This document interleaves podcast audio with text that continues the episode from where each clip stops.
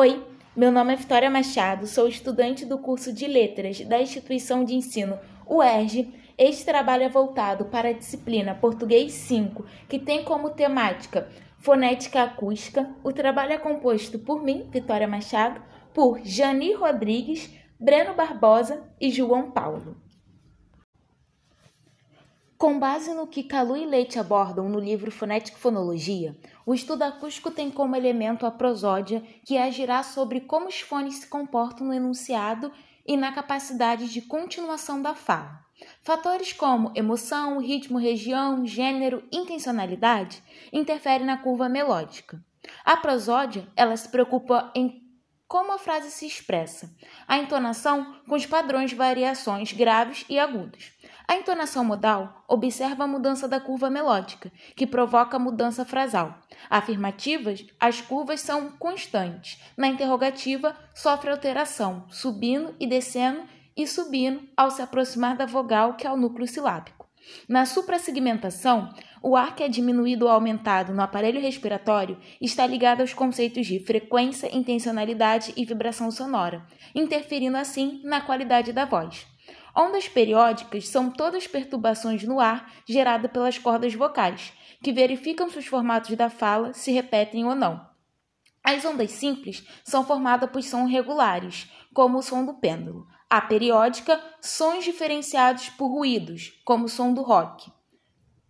A complexa é quando temos uma onda simples que acopla uma onda periódica, como instrumento de nome oboe. A construção das ondas é importante no estudo da fonética acústica.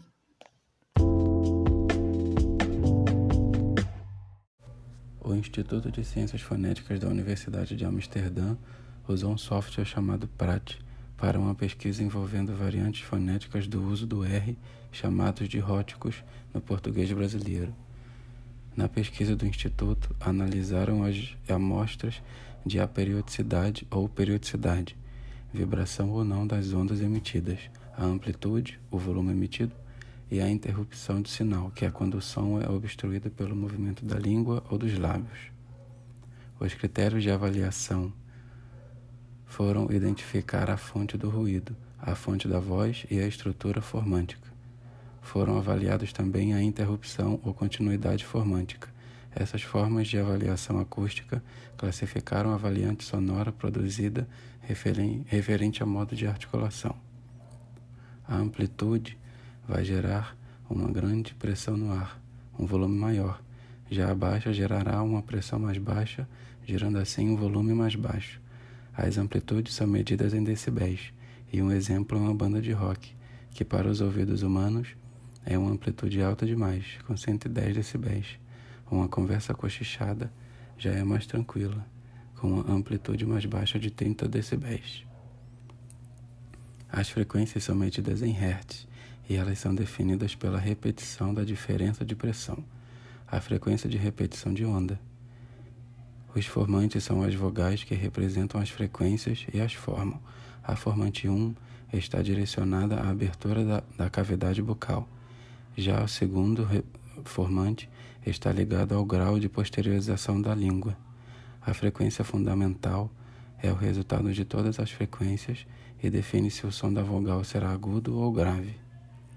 Na primeira avaliação, selecionaram a palavra portugueses e destacaram somente Porto para a pronúncia. O falante de, falante de Porto Alegre usou a pronúncia Rótica Tep. No espectrograma apresentado na pesquisa, percebe-se o momento em que as ondas indicam quando o rótico TEP é pronunciado. Na segunda avaliação com a palavra cerca, escolheram o falante de São Paulo. No espectrograma de banda larga, destaca-se uma onda periódica e contínua no traçado da forma no traçado da forma dessa onda e trajetória de formantes sem interrupção do vaziamento. O trecho destacado no espectrograma indica a produção do rótico aproximante. Na terceira avaliação, a variante do Rio de Janeiro tem característica de forma de onda de um sinal aperiódico ao ruído contínuo no espectrograma. No exemplo, a palavra por foi usada como produto de estudo e o trecho capturado e selecionado pelo equipamento indicava o uso do rótico fricativo. As vogais geralmente apresentam quatro formantes, F1, F2, F3 e F4, mas é possível caracterizar todas as vogais com os dois primeiros formantes, já que o primeiro corresponde à altura da língua e o segundo ao movimento horizontal da língua. Com relação à altura da língua, F1 é inversamente proporcional a ela. Assim sendo, as vogais altas têm F1 baixa e as vogais baixas têm F1 alto. No eixo horizontal, as vogais mais anteriores apresentam F2 mais alto e as posteriores mais baixos. As médias e as centrais apresentam valores intermediários. O som consiste em oscilações, ondas de pressão que se propagam através de um meio material sólido, líquido ou gasoso. O som que se propaga através do ar, ao entrar em contato com os ouvidos, causa vibrações que resultam na sensação sonora. Por ser uma onda, o som apresenta algumas propriedades, como a velocidade de propagação, o comprimento da onda, a frequência e a amplitude, onde a velocidade depende do meio onde o som é propagado. A frequência define a altura, ou seja, quanto maior a frequência, som mais alto ou mais agudo ele é. E quanto menor a frequência, mais grave ou baixo o som é. E a frequência também usa como unidade de medida os hertz. A audição humana é capaz de captar os sons de uma frequência de 20 a 20 mil Hz, onde os sons abaixo de 20 Hz são chamados de infrassons e os sons acima de 20 mil Hz são chamados de ultrassons. Alguns animais, como cães, gatos ou morcegos, são capazes de ouvir faixas muito mais amplas de frequências. O comprimento da onda é o espaço necessário para que a onda sonora produza uma oscilação completa e a amplitude da onda define a sua intensidade ou a quantidade de energia que essa onda carrega consigo. Uma curiosidade é que, geralmente, no caso dos homens, como suas cordas vocais são mais grossas e elásticas, elas vibram em torno de 125 vezes por segundo, ou seja, 125 Hz. Já no caso das mulheres, como as pregas são mais finas e tensas, elas vibram numa frequência maior, em 250 Hz.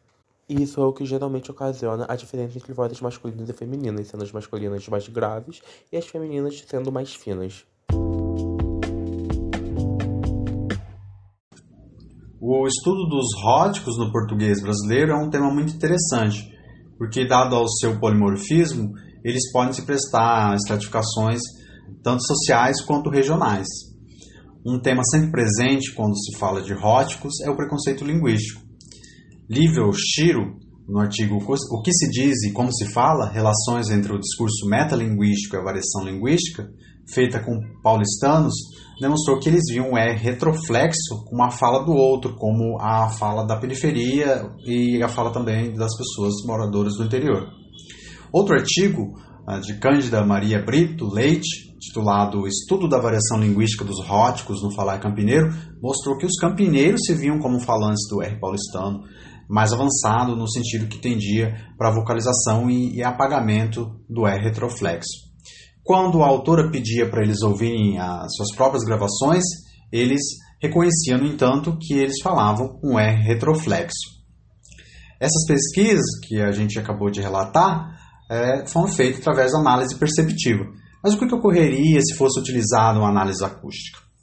Conforme o artigo de Fabiana Nogueira Greg, Variantes do R em Posição de Corda Silábica, um estudo fonético acústico, feito com 14 amostras, concluiu que ah, no Nordeste a variante do rótico, a principal variante do rótico é a. Em Porto Alegre é a TEP, em São Paulo, tanto na capital quanto no interior, é a aproximante, no Rio de Janeiro e Belo Horizonte é a. Então, pela, pela análise de outiva, corroborada pela literatura, os falantes de São Paulo teriam tido as, as produções dos róticos de suas amostras é, descritas como TEP. No entanto, como vimos, na a análise, a análise acústica né, demonstrou que a variante principal é a aproximante. A mesma coisa aconteceu com os falantes do interior, onde se esperava o R retroflexo e foi encontrado a variante aproximante. Talvez o fato da confusão é que a diferença entre aproximante e retroflexa seja muito pequena e na análise perceptiva ela se perca. Daí que somente a análise acústica permite o refinamento da pesquisa.